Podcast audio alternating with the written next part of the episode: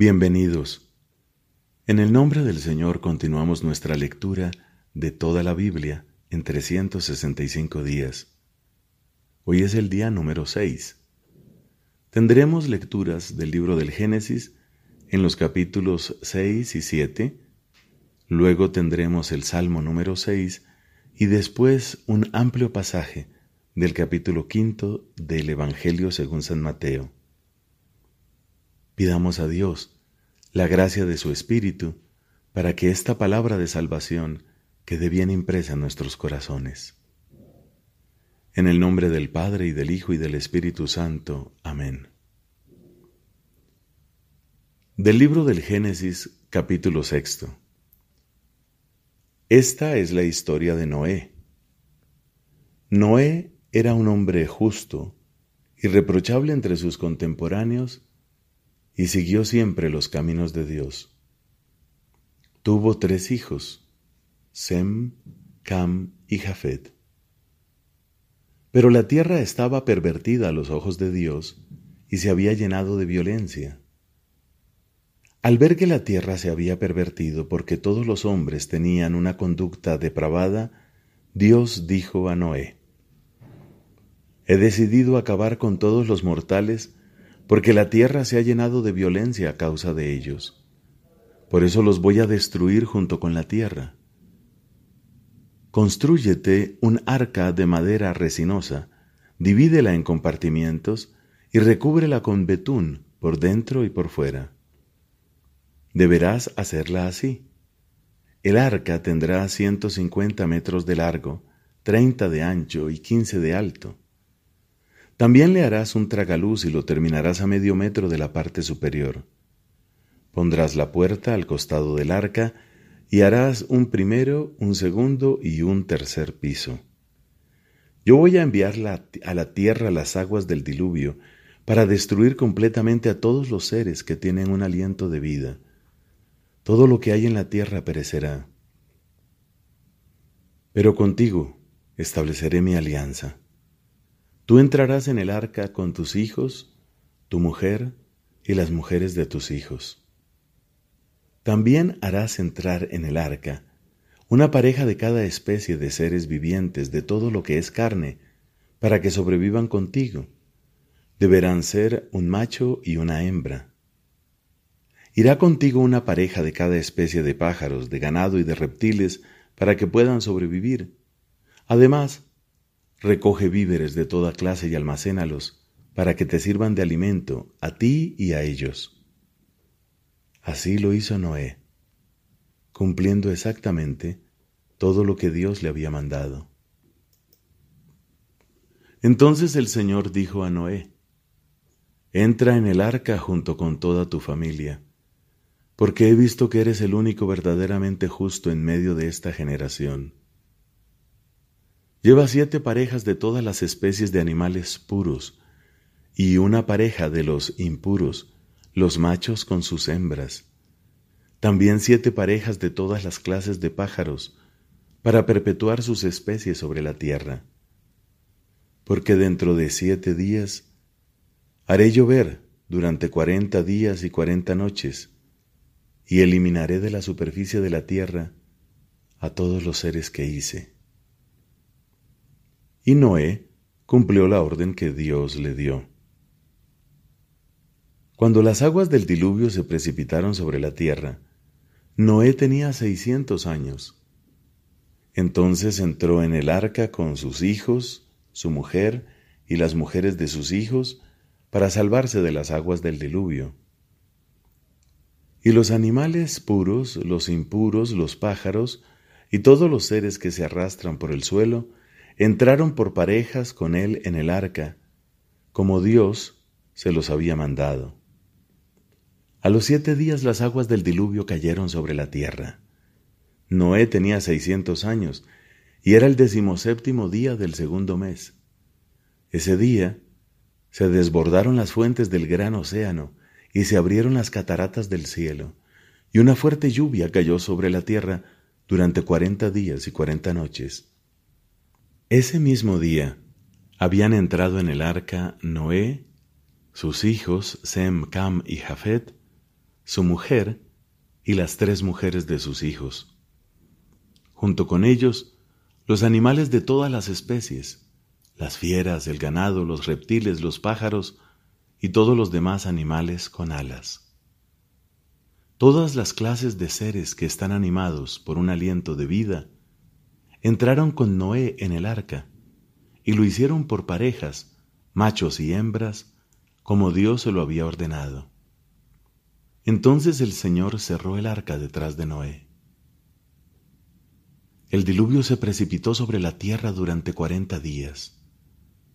A medida que las aguas iban creciendo, llevaban el arca hacia arriba, y ésta se elevó por encima de la tierra.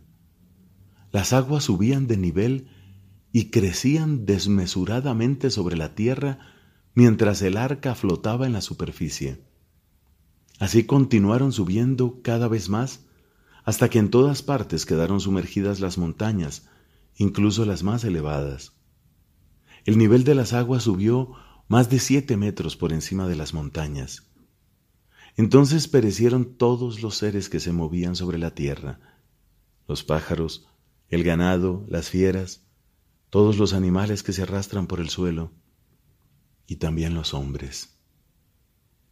Murió todo lo que tenía un aliento de vida en sus narices, todo lo que estaba sobre el suelo firme.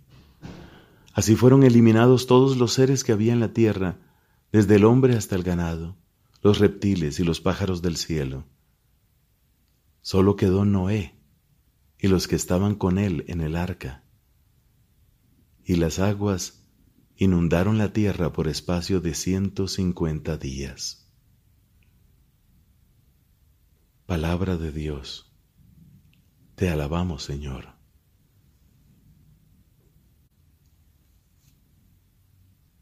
Salmo número 6 del maestro de coro para instrumentos de cuerda en octava. Salmo de David. Señor, no me reprendas por tu enojo, ni me castigues por tu indignación. Ten piedad de mí porque me faltan las fuerzas, sáname porque mis huesos se estremecen. Mi alma está atormentada y tú, Señor, ¿hasta cuándo?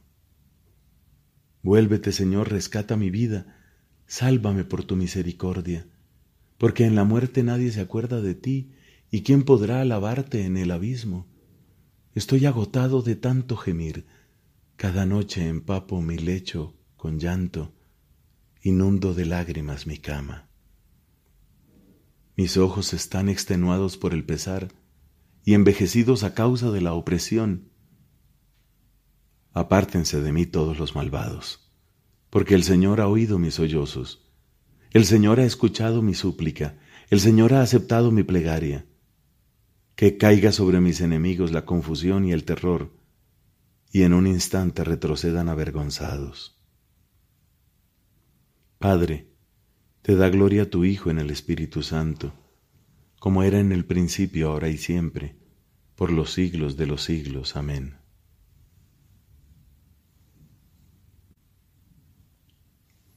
Del Evangelio según San Mateo, capítulo quinto, versículos del 1 al 20.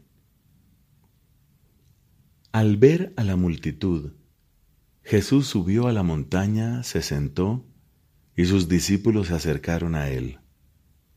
Entonces tomó la palabra y comenzó a enseñarles diciendo,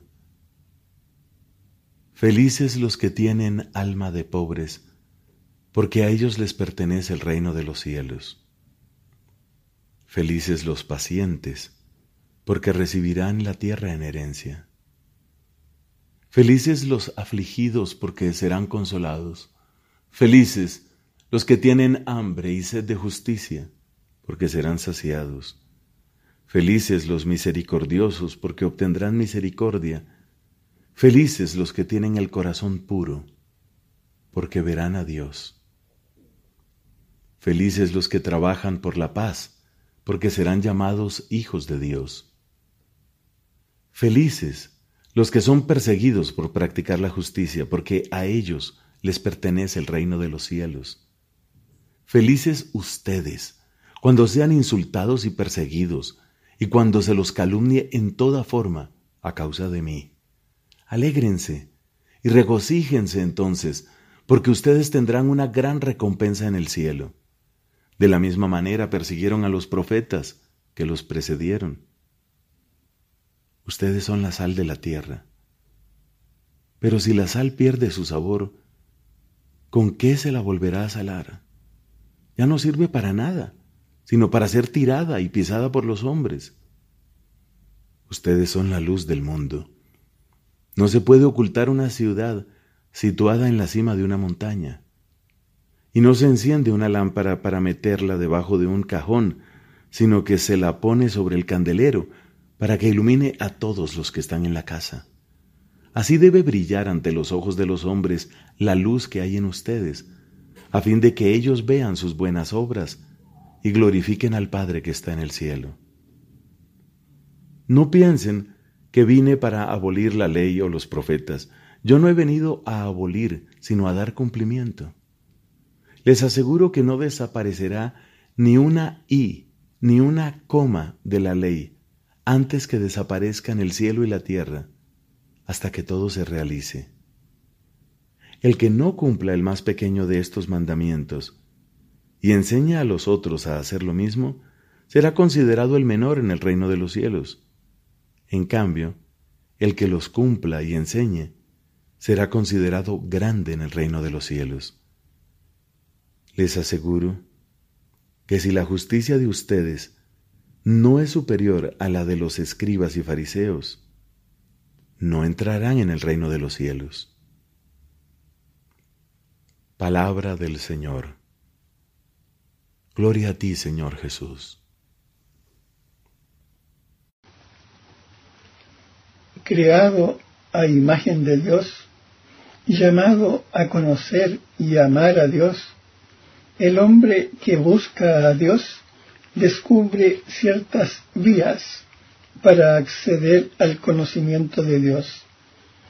Se las llama también pruebas de la existencia de Dios, no en el sentido de las pruebas propias de las ciencias naturales, sino en el sentido de argumentos convergentes y convincentes que permiten llegar a verdaderas certezas. Estas vías para acercarse a Dios tienen como punto de partida la creación, el mundo material y la persona humana. El mundo a partir del movimiento y del devenir, de la contingencia, del orden y de la belleza del mundo, se puede conocer a Dios como origen y fin del universo. San Pablo afirma refiriéndose a los paganos, lo que de Dios se puede conocer está en ellos manifiesto. Dios se lo manifestó porque lo invisible de Dios, desde la creación del mundo, se deja ver a la inteligencia a través de sus obras, su poder eterno y su divinidad. Y San Agustín interroga a la belleza de la tierra, interroga a la belleza del mar, interroga a la belleza del aire que se dilata y se difunde interroga a la belleza del cielo, interroga a todas estas realidades, todas te responde, ve, nosotras somos bellas, su belleza es su proclamación, estas bellezas sujetas a cambio, ¿quién las ha hecho sino la suma belleza no sujeta a cambio? El hombre, con su apertura a la verdad y a la belleza, con su sentido del bien moral, con su libertad y la voz de su conciencia, con su aspiración al infinito y a la dicha, el hombre se interroga sobre la existencia de Dios. En todo esto se perciben signos de su alma espiritual la semilla de eternidad que lleva en sí, al ser irreductible a la sola materia. Su alma no puede tener origen más que en Dios. El mundo y el hombre atestiguan que no tienen en ellos mismos ni su primer principio ni su fin último, sino que participan de aquel que es el ser en sí, sin origen y sin fin. Así, por estas diversas vías, el hombre puede acceder al conocimiento de la existencia de una realidad que es la causa primera y el fin último de todo, y que todos llaman Dios. Las facultades del hombre lo hacen capaz de conocer la existencia de un Dios personal. Pero para que el hombre pueda entrar en la intimidad de él, ha querido revelarse al hombre y darle la gracia de poder acoger en la fe esa revelación. Sin embargo, las pruebas de la existencia de Dios pueden disponer a la fe y ayudar a ver que la fe no se opone a la razón humana. La Santa Madre Iglesia mantiene y enseña que Dios, principio y fin de todas las cosas, puede ser conocido con certeza mediante la luz natural de la razón humana, a partir de las cosas creadas. Sin esta capacidad, el hombre no podría acoger la revelación de Dios. El hombre tiene esta capacidad porque ha sido creado a imagen de Dios. Sin embargo, en las condiciones históricas en que se encuentra, el hombre experimenta muchas dificultades para conocer a Dios con la sola luz de la razón. A pesar de que la razón humana, sencillamente hablando, pueda verdaderamente por sus fuerzas y su luz naturales llegar a un conocimiento verdadero y cierto de un Dios personal que protege y gobierna el mundo por su providencia, así como de una ley natural puesta por el Creador en nuestras almas.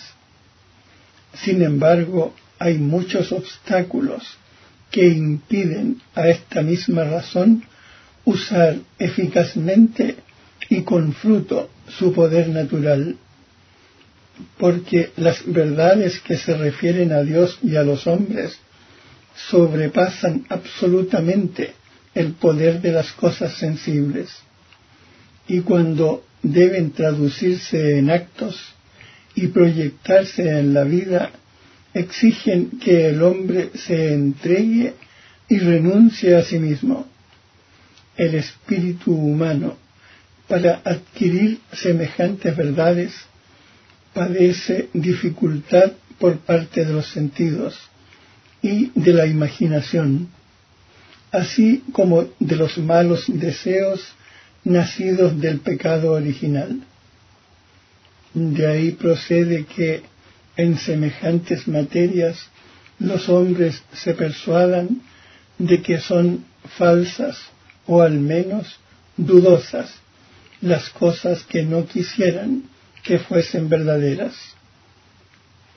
Por esto el hombre necesita ser iluminado por la revelación de Dios, no solamente acerca de lo que supera su entendimiento, sino también sobre las verdades religiosas y morales que de suyo no son inaccesibles a la razón, a fin de que puedan ser en el estado actual del género humano conocidas de todos sin dificultad, con una certeza firme y sin mezcla de